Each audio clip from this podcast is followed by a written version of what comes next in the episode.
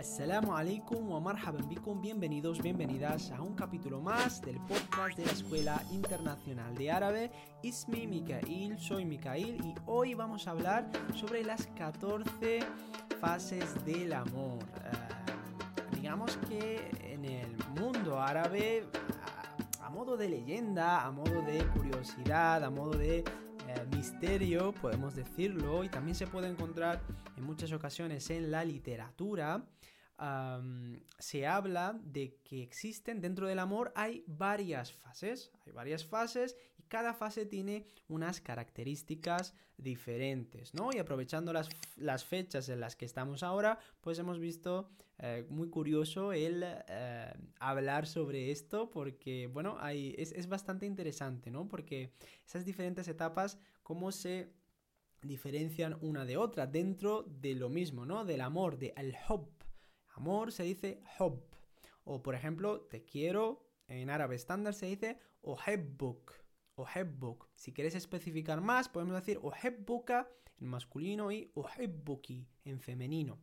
Y, nada, y dentro de estas eh, fases, pues hay personas que dicen que hay 9, hay personas que dicen que hay 14, hay personas que dicen 25. Nosotros hoy vamos a ver 14, que ni mm, para arriba ni para abajo, y vamos a a conocer la palabra, la fase en español y vamos a ver también, aquí tengo la, la lista, cómo se diría o cómo se pronunciaría en árabe.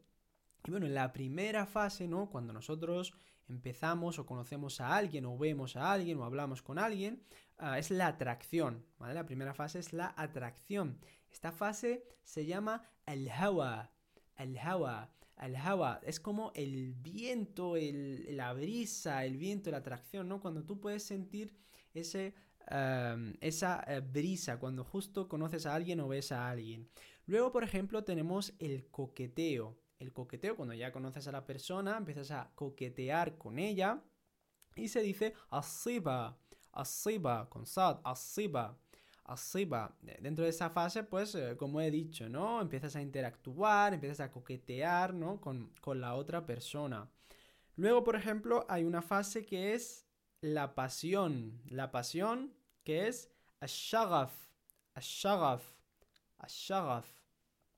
Dentro, pues, ya empiezas a sentir una pasión con esa persona, ¿no? Por esa persona.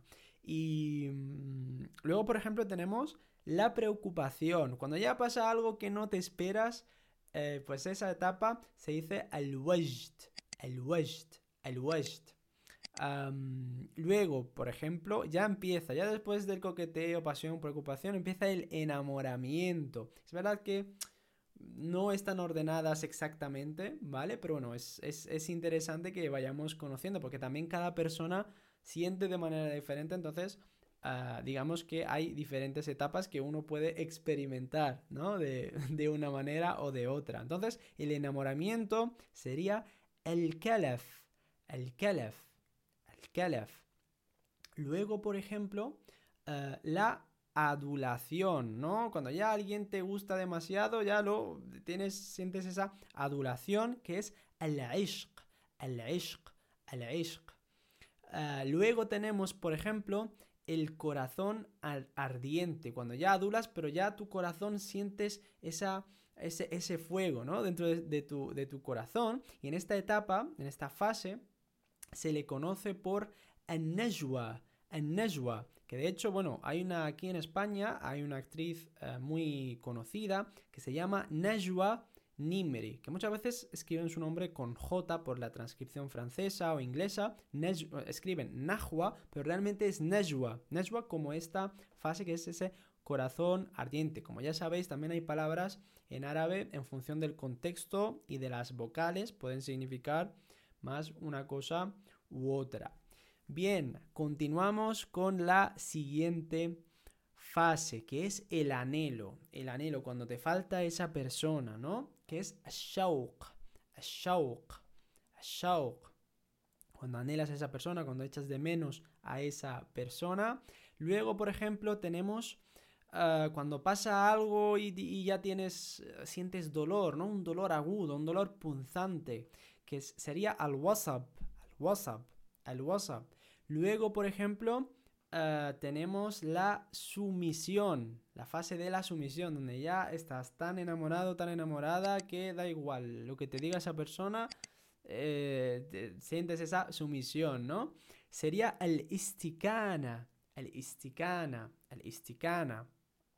Eh, luego, por ejemplo, tenemos la amistad íntima, una vez pasado todas esas fases, ¿no? Y estableces una, eh, una relación sólida, ¿no? Ya empieza esa amistad íntima que no con todo el mundo puedes tener, ¿no? Sería al wud, al wud, al wud. Todas estas frases las vais a poder encontrar, eh, perdón, frases, expresiones, las vais a poder encontrar escritas abajo en la descripción en nuestro blog para que podáis ver cómo se escribe.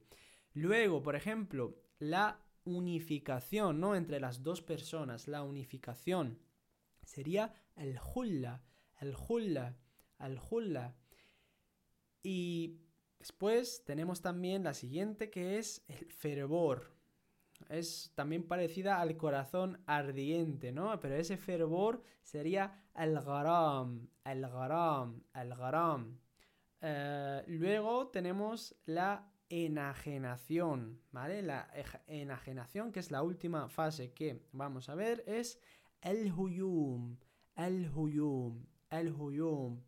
Y nada, esa era la última y espero que os haya gustado este podcast, este capítulo un poco diferente. Es verdad que no son palabras eh, que, digamos, son palabras como muy, uh, muy fusha, ¿no? Muy, eh, muy clásicas incluso, muy eh, muy cultas dentro del, árabe porque describen algo muy concreto y digamos que no son palabras que uno va a usar, ¿no? Eh, en plena calle, ¿no? En cualquier día, son palabras un poco más poéticas también, más eh, se pueden encontrar también en la literatura, sobre todo, pero es bastante interesante que conozcamos esta, esta, este concepto, ¿no? De las diferentes fases del amor y nada, esperamos que os haya gustado este podcast. Eh, si queréis aprender más y mejor, como ya sabéis, tenemos nuestros cursos de árabe online que podéis hacer desde cualquier parte del mundo, eh, con que tienen horarios flexibles, ejercicios prácticos